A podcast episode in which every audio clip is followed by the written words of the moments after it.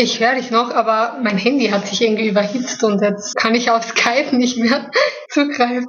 Also das ist nicht nur heiß, das ist so, als würde es gleich zu brennen anfangen.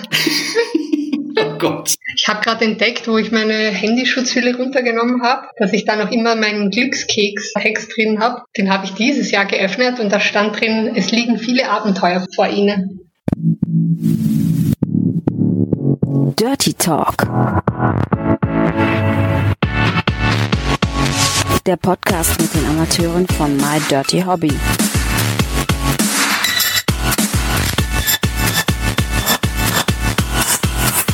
Viel Spaß dabei. Juhu, schon wieder eine Woche um. Luca. Herzlich willkommen zur zweiten Episode, zum zweiten Teil mit Vika Venus. Insgesamt Folge 43 vom Dirty Talk. Hi, wie geht es dir? Hi, ja, sehr gut, danke. Und selbst? Ja, auch sehr gut. Corona ist zwar immer noch ein Thema und ich habe gelesen, dass Österreich jetzt Risikogebiet ist. Das heißt, ja, für dich, du musst besonders aufpassen, falls mhm. du jetzt irgendwie deine Freunde, Verwandte oder was auch immer in Österreich besuchen möchtest oder wie ist das momentan? Ja, es war ja schon schrecklich für mich. Äh, als ich hierher gezogen bin, dachte ich mir, okay, gut, in zweieinhalb Monaten kannst du eh nach Hause fliegen, so genau zum Geburtstag meiner Mama. Und dann kam der Lockdown und so. Und dann konnte ich erst im August das erste Mal nach Hause. Und jetzt habe ich im Oktober einen Flug gebucht, aber es ist kritisch, weil zum einen wäre es halt fatal für mich, wenn ich also von drüben nicht mehr rüber kann zurück, aber auch nicht hinfliegen wäre halt irgendwie kacke. Und jetzt ist halt irgendwie Wien, habe ich glaube ich gelesen, Risikogebiet. Ich hoffe, dass ich noch in meine Heimat kann, in die Steiermark. Ja, ich habe jetzt auch irgendwie gehört, ich meine, das ist ja auch alles nicht einheitlich und auch nicht verständlich, dass wenn man aus definierten Risikogebieten kommt, es ab Oktober so sein soll, dass man auf jeden Fall fünf Tage in Quarantäne geht, unabhängig davon, ob man jetzt diesen Corona-Schnelltest gemacht hat, der dann auch negativ war, man muss dann trotzdem fünf Tage in Quarantäne bleiben. Sag mal, da du vor der Cam arbeitest, müsstest du dir vielleicht nur jemanden suchen, der dann für dich einkaufen geht oder irgendwie einen Bringservice organisieren. Nee, Spaß beiseite wäre natürlich total blöd. Und es ist halt so, dass dieses gesamte Ding Corona, ich weiß nicht, wie du das wahrnimmst, an vielen Stellen manchmal denkt man, es wäre sehr, sehr hart. Ne? Wird diskutiert, ob in der Öffentlichkeit auch Masken getragen werden sollen. Oder auf der anderen Seite gibt es dann wieder Sachen wie jetzt die Fußball-Bundesliga, wo dann bis zu 15.000 Leute in einem Stadion sind. Wie nimmst du das Ganze denn jetzt wahr? Ich meine, jeder denkt da jetzt ein bisschen anders rüber. Kannst du noch einschätzen, wie gefährlich es ist, welche Maßnahmen richtig und welche falsch sind? Also ich denke schon, dass es Corona gibt und so weiter. Dass da, also ich habe auch teilweise mittlerweile schon von Bekannten gehört, dass Personen auch wirklich positiv waren und dann auch wirklich körperliche Erscheinungen hatten. Aber ich denke schon, dass das teilweise auch ja, es ist immer kritisch, sich zu sowas zu äußern, aber dass das auch schon für die Wirtschaft irgendwie so eine Ausrede sein könnte, warum jetzt vielleicht alles wieder so einbricht. Weil ich habe mir so Finanzexperten angehört, die halt gemeint haben, in den 2000ern gab es hier und da schon eigentlich so ein eine bisschen eine Wirtschaftskrise, die die Banken so heimlich ausgeglichen haben und dass alle 70 Jahre generell ja irgendwie so ein bisschen der Wirtschaft, die wieder einen Bruch haben muss, um sich wieder neu aufzubauen, weil es ja nicht immer nur nach oben gehen kann. Und ich denke mir, dass das halt jetzt zeitlich mit Corona auch gut passt passen könnte, dass man dann Schuldigen auf jeden Fall gefunden hat. Und aber diese Möglichkeit, dass wirklich jeder heutzutage ja schon in Flieger steigt und auch regelmäßiger, dass die Möglichkeit, dass solche Krankheiten sich so massiv verbreiten zu einer Pandemie, dass die schon gegeben ist. Aber die Handhabe ist sehr merkwürdig, aber generell die Regierung musste auch mit sowas noch nie umgehen. Ich glaube, die wissen selber nicht so ganz, was sie tun sollen. Ja, im Endeffekt muss man sagen, wir machen die Spielregeln an der Stelle nicht, aber es ist ziemlich undurchsichtig, weil dann auch wieder manche Sachen sind Ländersache. Manchen sind dann die Bundesländer zuständig. Und wie du schon sagst, vielleicht ist es auch so, dass es Allgemeinkrise, dass man, okay, dann hat man da noch ein Argument mehr. Ich merke jetzt allgemein im Bereich Unternehmen, dass ja auch viel mehr Gelder auf einmal zur Verfügung gestellt wird für Innovationen und so weiter, die vorher ja auch schon da waren, aber sonst gar nicht in Anspruch genommen wurden. Also ich glaube, das ist einfach auch so ein extremes Konstrukt, dass man da jetzt gar nicht so das hundertprozentig irgendwie einschätzen kann. Ich sage immer nur, gut, andere machen die Spielregeln, wir müssen uns dran halten. Ich bin auch keiner, der sagt, das leugne ich alles und was alles geschrieben ist, ist alles Quatsch. Wenn es die Maskenpflicht dann im Supermarkt gibt, dann ist es so, dann spielt man dieses Spiel mit und klar hoffen wir alle, dass die Normalität wieder da ist und dass wir uns da keine Sorgen drum machen müssen. Ich glaube allerdings, dass eins die Leute gemerkt haben, dass sie auf jeden Fall nach dem Toilettengang oder zwischendurch sich mal die Hände desinfizieren ja. oder waschen. Das haben wir uns dann, glaube ich, schon antrainiert. Das ist ja gar nicht so schlecht. Ich muss sagen, wo ich angefangen habe, meinen Job zu erlernen und wir so Abklatschproben genommen haben, so in der Kantine, auf den Toiletten und überall, da war ich schon echt schockiert, was sich da alles für Bakterien tummeln. Und da ist es vielleicht ganz gut, dass die Leute ein bisschen aufmerksam sind, wie oft sie sich wirklich die Hände waschen und wie sie mit Dingen umgehen. Aber generell eben auch wegen diesem Test. Ich habe da ja auch schon voll oft gehört, weil das ja so ein Corona-Test, der ist ja aus dem Nichts, aus dem Fußboden gestampft worden irgendwie und da ist ja auch keine hundertprozentige Sicherheit Sicherheit, dass wenn der jetzt sagt, du bist positiv, dass du jetzt wirklich positiv bist zum Beispiel. Das ist ja auch irgendwie so eine Sache, ob man das jetzt wirklich so überblicken kann ob, oder ob der Test nicht nur anschlägt, weil die Handhabe falsch war oder so. Da bin ich natürlich irgendwie auch nicht ein Thema. Wir hoffen einfach, dass es sich wieder so gut anfühlt, dass wir die Dinge machen können, auf die wir Spaß haben und da nicht mehr so viel darauf achten müssen. Am Ende äh, des ersten Teils haben wir beim letzten Mal darüber gesprochen, dass es immer gut gemeinte oder manchmal vielleicht auch nicht so gut gemeinte Ratschläge gibt. Und du hattest ja gesprochen, dass du aus einem kleinen Dörfchen aus der Steiermark kommst. Ne? Und äh, man kennt das, wenn man vielleicht auf dem Dorf oder auf dem Land lebt, dieses Kleinbürgertum. Manchmal ist es dann irgendwie auch Neid, dass die Leute dann sagen, oh Gott, oh Gott, was ist denn das? Ne? Das kannst du doch nicht machen. Wie hast du das denn so allgemein im Verwandten, Bekanntenkreis mitbekommen, wo du es ihr wieder erzählt hast, was du denn jetzt so vorhast, so nebenbei, beziehungsweise wo ja herausgekommen ist, dass du da ab und an mal vor der Webcam sitzt. Ja, das Ding war ja, ich habe mein Profil eigentlich dieses Jahr wirklich zu nutzen angefangen so. Und durch den Lockdown konnte ich ja eben nicht nach Hause. Und wenn habe ich mir gedacht, ich habe das meinen Eltern früher schon mal erzählt, dass ich das mache. Und dann nach drei Monaten habe ich mein Profil deaktiviert und so. Dann habe ich ihnen gesagt, ich mache das jetzt nicht mehr, waren die voll froh. Und dann wollte ich denen das jetzt halt wieder sagen, ich mache das jetzt. Und jetzt mache ich das halt auch wirklich. Und äh, da gibt's jetzt kein Zurück. Da haben mir das tatsächlich dann Verwandte abgenommen, ohne dass ich das wollte, weil tatsächlich so weit entfernte Verwandte, Cousins, also so groß Cousins und sowas, die haben mich halt scheinbar abgefilmt und haben das im Verwandtenkreis herumgeschickt, was ich schon sehr skurril finde, weil ich denke mir so, okay, man sieht mich da halt im Internet, aber ich persönlich muss sagen, wäre das jetzt mir eine Cousine oder irgendjemand, ob ich mir das dann angucken würde und herumschicken, glaube ich eher nicht. Und ähm, ja, dann kam ein Onkel auf meinen Vater zu und meinte, ja, was ich da im Internet mache und was weiß ich, was er genau dann dazu erzählt hat. Und dann hat mich eigentlich meine Cousine kontaktiert, der hatte ich es dann schon gesagt und die meinte, ich soll halt meine Eltern bitte mal anrufen. Und das habe ich dann auch gemacht. Aber da war ich dann eben gerade in einer Beziehung und dann waren die so, ja, jetzt hast du eh einen Freund, dann kannst du das vielleicht ja eh bitte lassen. Und seitdem ist es jetzt halt so ein offenes Geheimnis, dass ich das nach wie vor mache irgendwie. Eins, das hat so ein bisschen so mit diesem Kleinbürger Bürgertum zu tun, dass in einem kleinen Dorf nicht so viel passiert oder vielleicht auch die Leute nicht so viele gewohnt sind und dass man dann so ein bisschen sensationsgeil ist, wenn irgendwie sowas dann passiert. Weil ich glaube, wenn du in einer Großstadt gewohnt hättest, dann wäre vielleicht auch im Bekanntenkreis das gar nicht so an eine hohe Glocke gehängt worden. Ja, das stimmt. Also ich glaube, das sind verschiedene Aspekte. Also auch viele in meinem Job, wo ich wusste, die sind dann auf diesem Profil aktiv. Die haben sich da voll reingesteigert, wo ich mir denke, okay, wenn das jetzt eine fremde Frau macht, dann ist das in Ordnung und dann guckt man sich das gerne an. Aber wenn man plötzlich eine kennt, dann ist das so, was ist mit der los? Geht ja gar nicht. Irgendwo so, glaube ich, ein bisschen der Neid vielleicht auch. Und zum anderen, ja, eben, da passiert sonst nichts, außer dass vielleicht eben doch irgendwie so der Mann untreu ist oder was weiß ich, die üblichen Dinge, was dann auch immer gleich jeder weiß. Aber dann ist es so spannend, dass die Nachbarin von nebenan plötzlich so ihr Ding durchzieht. Das war zum Beispiel ich auch. Ich hatte früher meine Rasterzöpfe mit Verlängerung so bis zum Po. Da war ich auf einem Dorffest und alle haben mich angeguckt, gefühlt. Ich habe mich gefühlt, als wäre ich jetzt plötzlich irgendein Star, obwohl ich ja gar nicht von jedem angeguckt werden wollte. Aber das war halt voll skurril, dass ich so eine Frisur trage in dem Dorf. Und da haben auch viele danach gesagt, gut, dass du das weggemacht hast, das hat ja gar nicht gepasst. Gesagt habe, nee, also mir ist das schon sehr gut gefallen. Ich würde das auch wieder machen. Also ich denke, da kommt vieles zusammen. Gerade auch wenn vielleicht dann die Leute merken, hey, das läuft und die steht da ja trotzdem dahinter, obwohl wir sie verteufeln, dann sind die noch wütender und denken sich wahrscheinlich, wow, das gibt's ja gar nicht.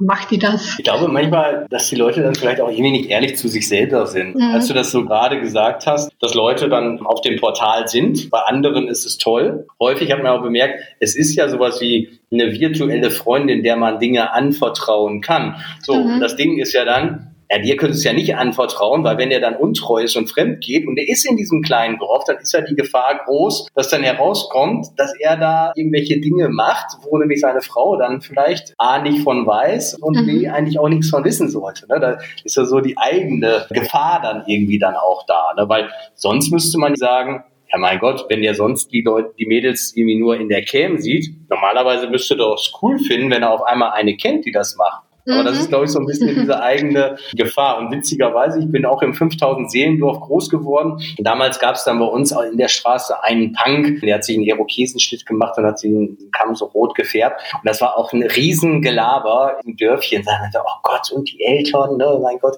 das kann doch nicht sein, dass er sich so einen Schnitt macht und so. Ne? Und wirklich, dass die Leute sich an den Fenstern die Nase platt gedrückt haben, wenn er da durch die Straße gelaufen ist. Oh Gott, ja ist er, guck mal ja, also, also katastrophal. Deswegen kann ich das so gut nachvollziehen, dass in so einem Dorf das irgendwie noch ein ganz, ganz viel, viel größeres Thema ist. Was in der Großstadt gar kein Thema wäre, da ein Riesenthema ist. Ne? Manche sind da auch richtig ausgefuchst. Also ich weiß noch ganz genau, eine Cousine hat mir so geschrieben, hey du, also ich konnte es ja gar nicht glauben, aber ich habe da was gehört und dann habe ich mir das zeigen lassen, weil ich das eben gar nicht glauben konnte. Und ja, ist ja dein Ding, was du machst, aber ich war schockiert und in der Art, also sie möchte mir nur einen Tipp geben, ich soll aufpassen und so, aber ist ja dein Ding, aber ich bin halt schon voll schockiert. Also die bringt es dann so in der Art rüber, ich mein's ja nur gut mit dir, aber eigentlich halt sind so die Vorwürfe bisschen versteckt in der Nachricht vorhanden, so, was denkst du dir eigentlich dabei, aber ich mein's ja nur gut mit dir.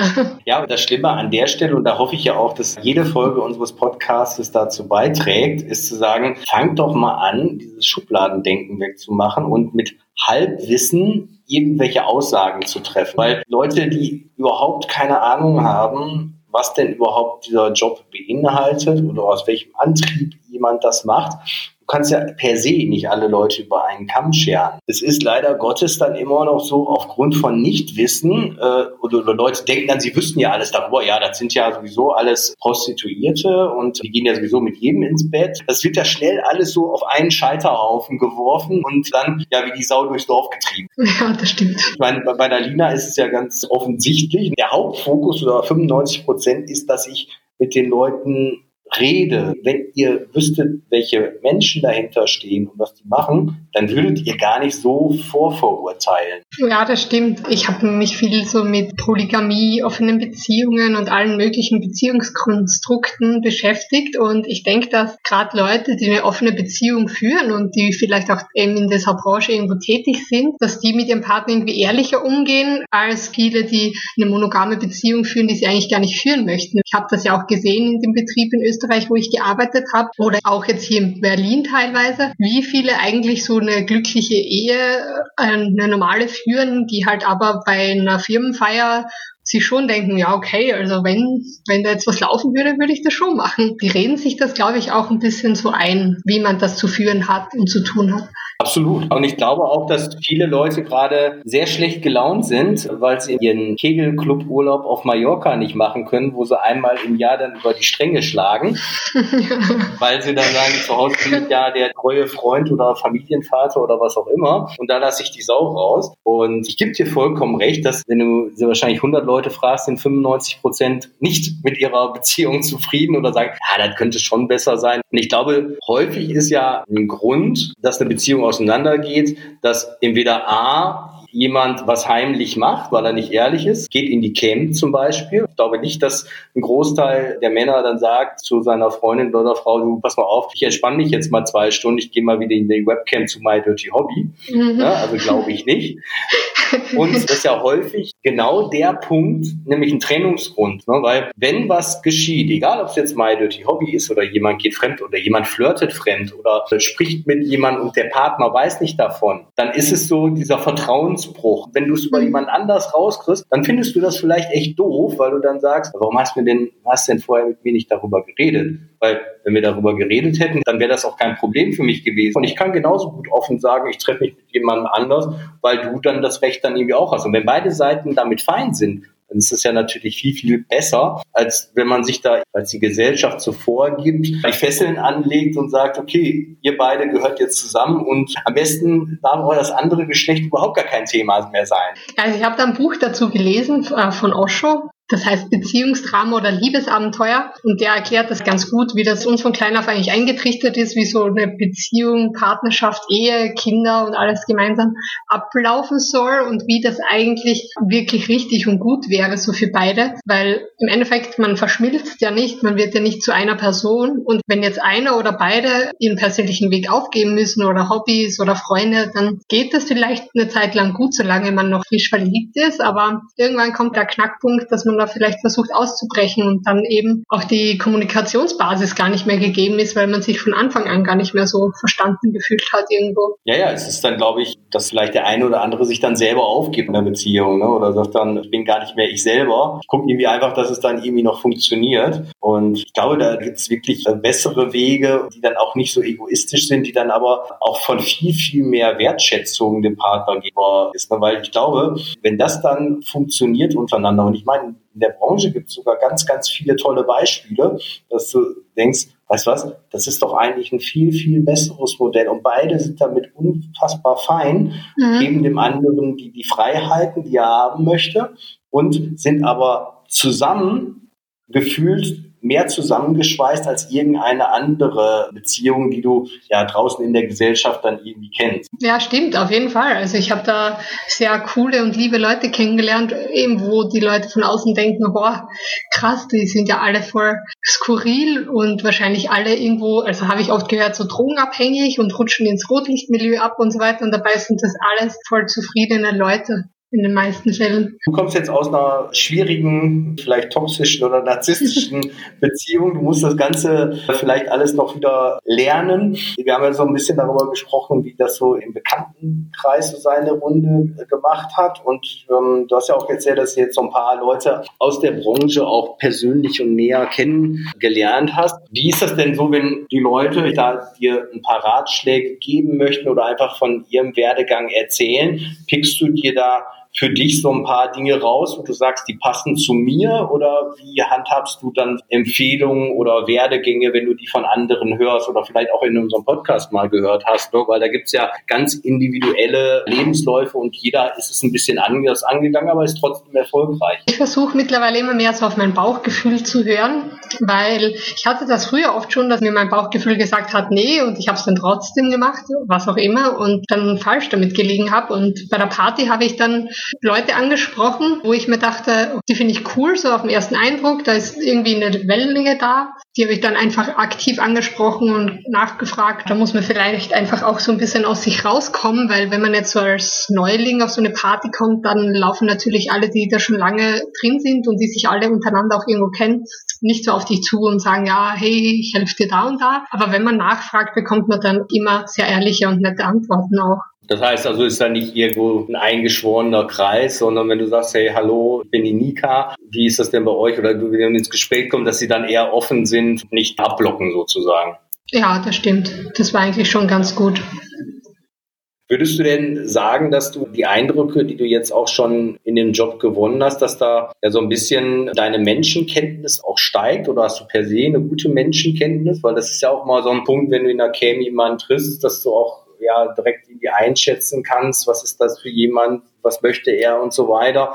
Das hat ja auch viel so mit Feingefühl und Empathie und so weiter. Ich muss sagen, Menschenkenntnis hatte ich irgendwie nicht von vornherein gute, weil ich generell selber auch keine bösen Absichten habe und mir auch nicht wirklich viele Gedanken um Menschen mache, also nicht im negativen Sinne so. Und ich glaube, wenn ich jetzt eine gute Menschenkenntnis hätte, wäre ich wahrscheinlich jetzt mit meinem letzten Partner auch gar nicht zusammengekommen. Aber es war schon trotzdem so, dass ich sagen würde, alles, was ich gemacht habe, alle Menschen, die ich kennengelernt habe, ist ja immer auch eine Lehre. Es ist nichts nur negativ und meine Menschenkenntnis baut sich also auf jeden Fall immer mehr auf. Ich hatte das jetzt vor kurzem mal in einem Lokal und da war irgendwie dann eine Frau und die war voll nett und wir haben uns unterhalten und ich ich habe erzählt von meinem Werdegang Österreich hierher und auch mit My Dirty Hobby und so weiter. Und mir ist dann aufgefallen, weil sie das sehr überspitzt gemacht hat, dass sie mir in allem so zugestimmt hat und zufälligerweise in allem auch genau die gleiche Story irgendwo so bisschen zu erzählen hatte. Und da habe ich dann gemerkt, okay, die versucht mich jetzt gerade echt einfach zu spiegeln. So, das kann ja gar nicht sein, dass sie so, mir so ähnlich ist. Und ich glaube, in einer Großstadt muss man da schon eher nochmal aufpassen, wie man da Vertrauen schenkt. Vor allen Dingen, das ist schon fast bewusst. Ist ja schon ja auch irgendwie bewiesen, dass bei manchen Leuten dann eher natürlich irgendwie gut ankommt. Es sind ja selbst Tipps im Vorstellungsgespräch, dass wenn ich zu der Kaffeetasse greife und trinke, wenn dann mein Gegenüber das auch macht, dass das irgendwie einen positiven Einfluss hat und das Spiegeln dann eine wohlwollende Stimmung oder so sagen äh, kann. Aber häufig ist es ja auch so, dass diese Menschenkenntnis so auf beruflicher Ebene funktioniert und komischerweise so auf der privaten Ebene, so wie du das gerade angesprochen hast, einen dann vielleicht manchmal aufgrund irgendwelcher Tatsachen dann im Stich lässt, dass man da geblendet ist und dann vielleicht gar nicht so richtig handelt, wie es dann Außenstehender macht. Ne? Weil ich weiß jetzt natürlich nicht, wie es bei dir war, aber häufig ist es dann so, ich kenne das aus dem Freundeskreis, die dann total verliebt und toll sind und so weiter oder sagen, es ist alles super und du als Außenstehender merkst aber, irgendwie passt das aber irgendwie da ja, das.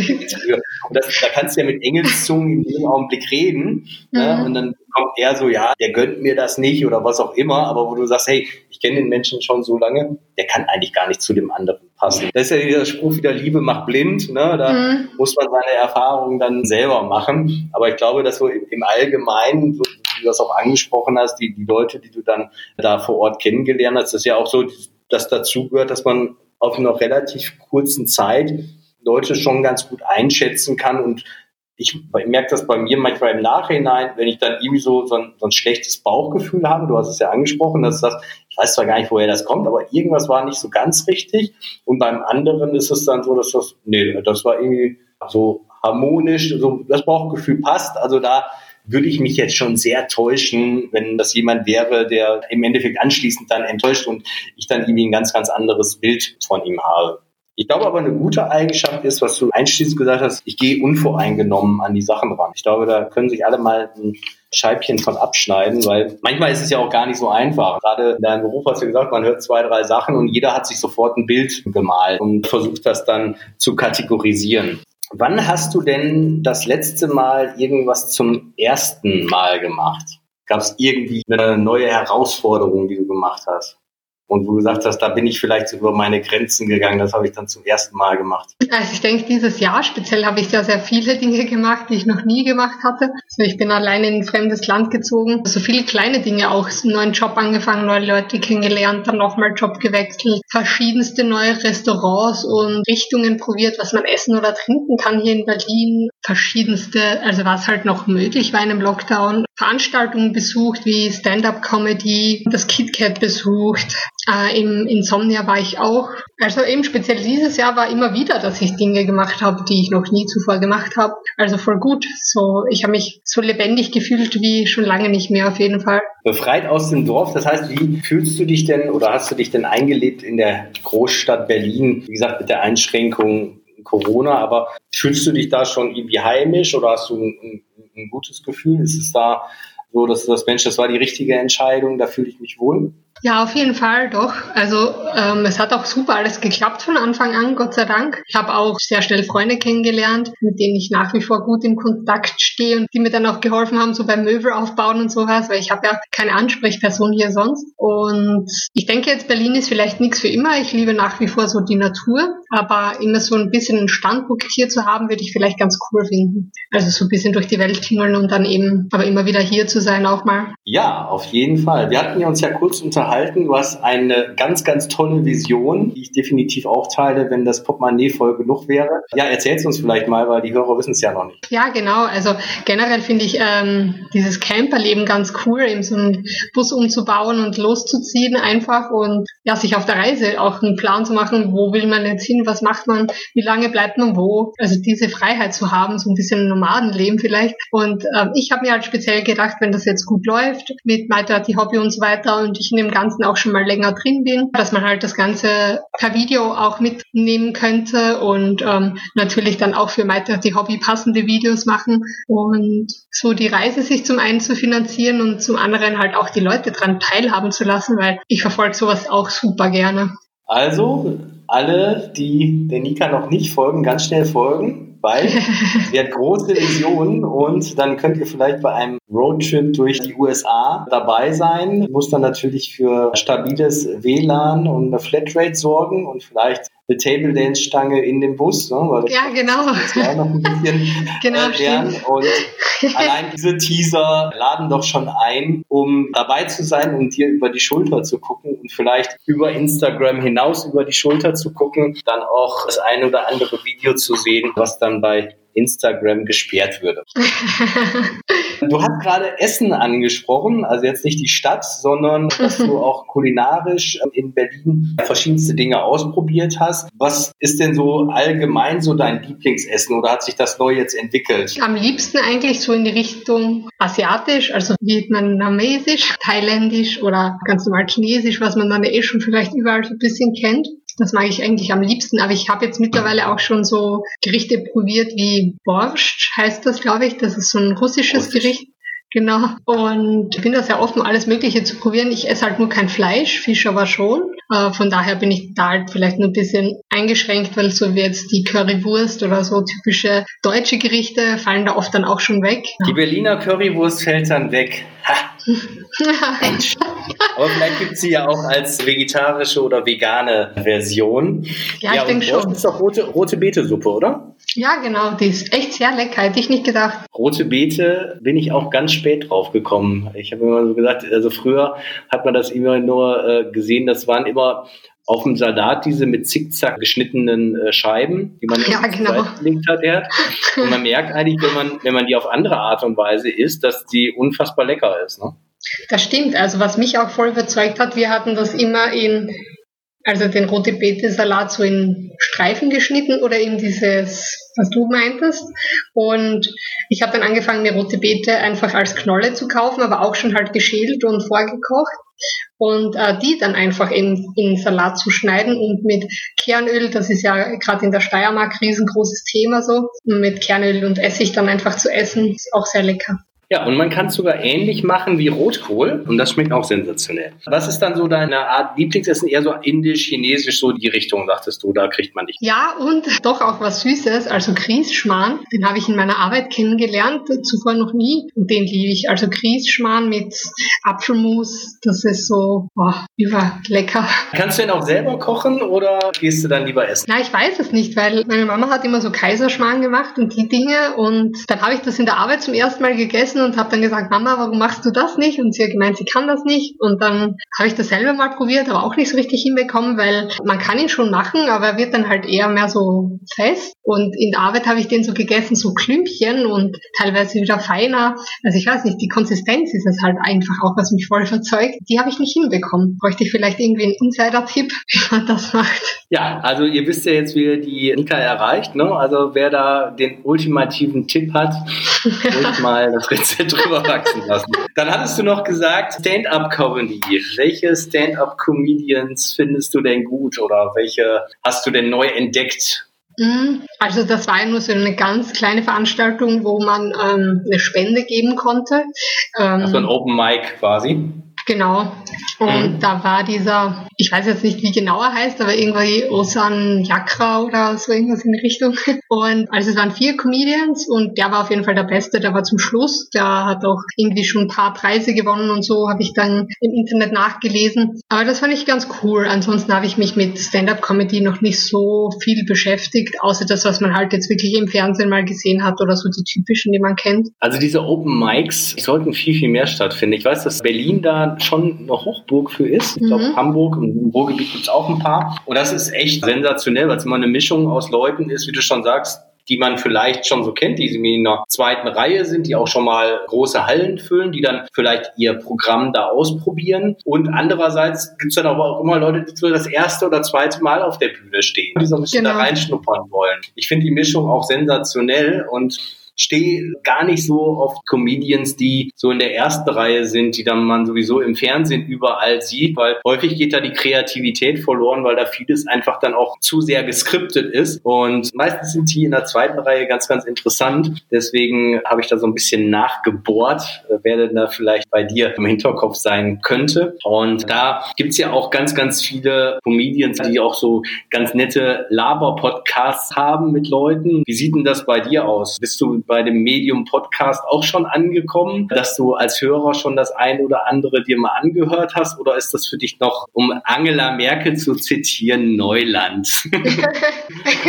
Also ich beschäftige mich selber eher mehr sowas wie Bodo Schäfer und so weiter. Da findet man auch auf Spotify. Ist vielleicht teilweise auch sowas wie ein Podcast, denke ich mir. Sowas höre ich mir halt ganz gerne an. So persönliche Weiterentwicklung, wie man Sachen sehen kann und sowas. Also das schon. Aber es gibt ja teilweise auch Podcasts, habe ich gesehen, wo halt irgendwelche Influencer oder was weiß ich sich dann austauschen über was auch immer. Das dann eher nicht. Also ich bin dann schon so in der Richtung, zum Beispiel Nicolette Vlog, das ist so eine, die ist, äh, hat immer ihren Dirty Donnerstag auf Instagram und die ist teilweise auch auf Podcasts zu hören in die Schiene Sexthemen und so weiter, dann sowas höre ich mir dann auch gerne an zum Beispiel. Ja, das ist doch schon mal auf jeden Fall ein guter Tipp. Und man merkt, also wenn, dann muss ein Podcast für dich dann auch einen Mehrwert haben, wo du sagst Persönlichkeitsentwicklung oder das Thema Psychologie, was wir ja auch so ein bisschen angeschnitten hatten. Da gibt's natürlich auch ja ganz, ganz viele verschiedenste, ja, ähnlich wie man googeln kann, kann man, glaube ich, beim Podcast auch immer suchen und äh, ja, das ein oder andere sich dann rausfiltern. Deswegen gut, dass du da auch schon mal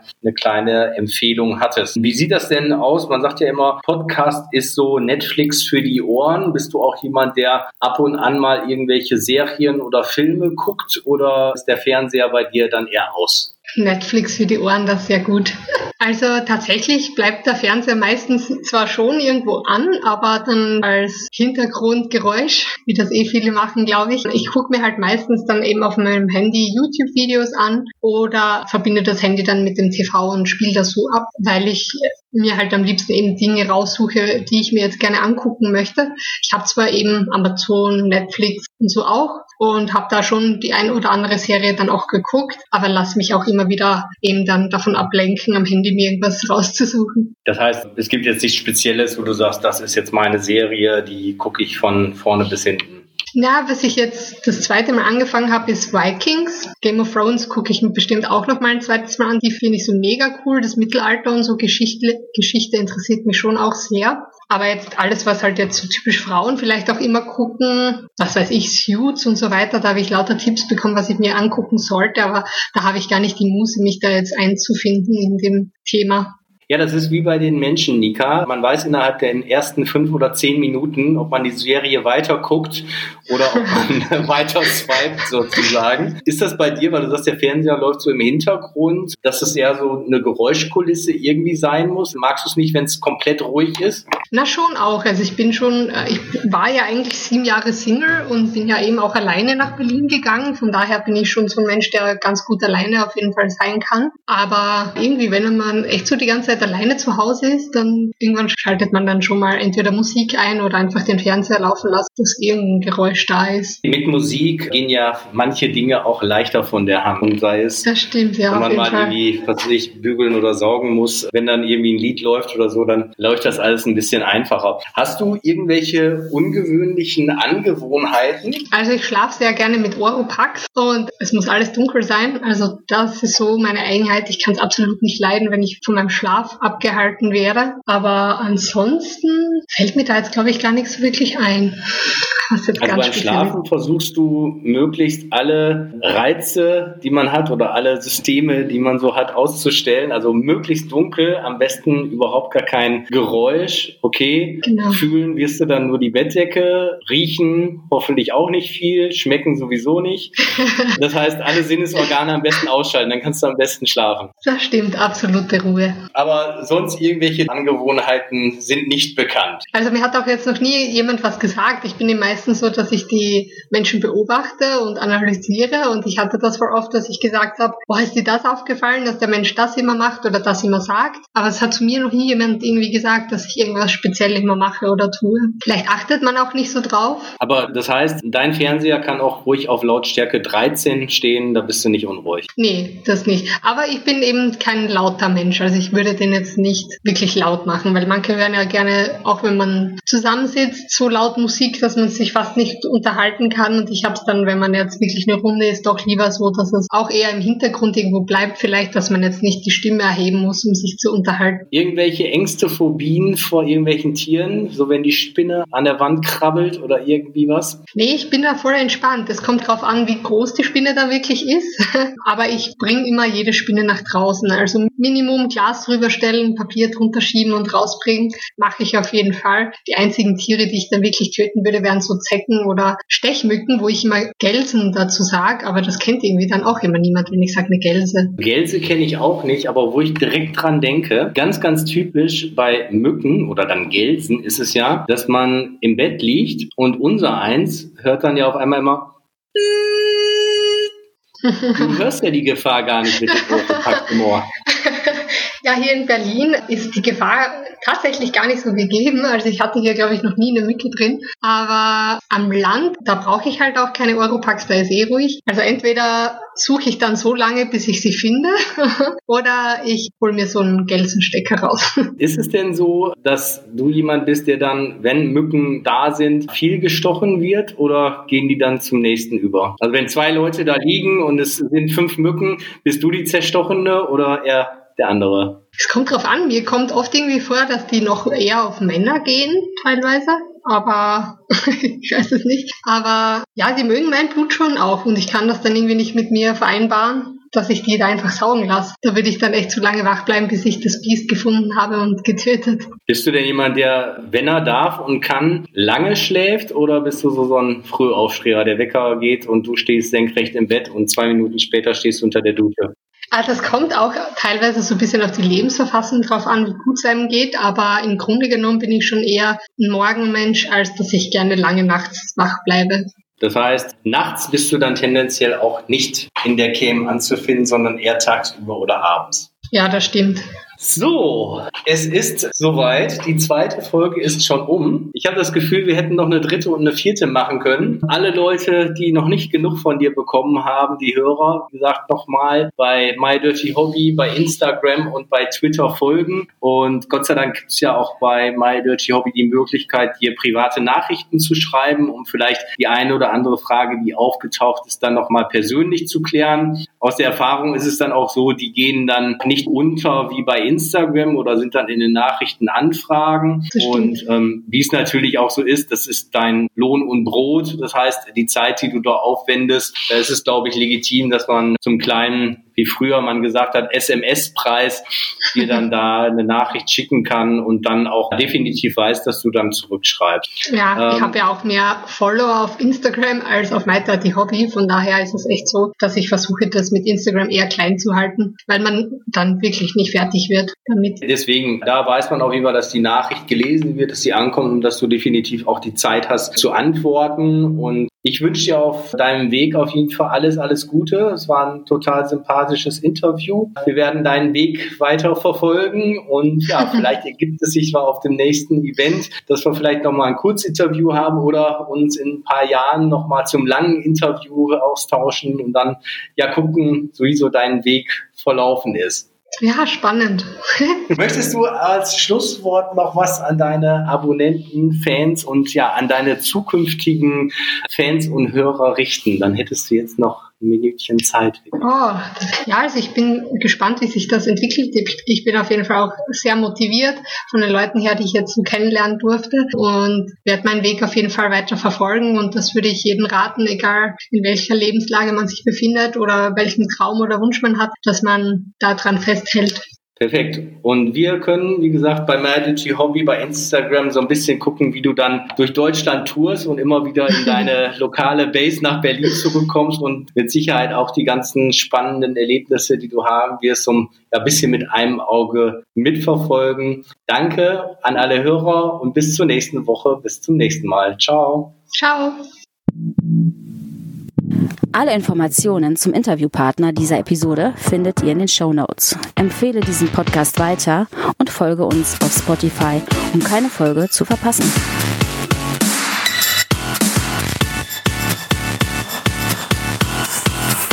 Bis zum nächsten Mal.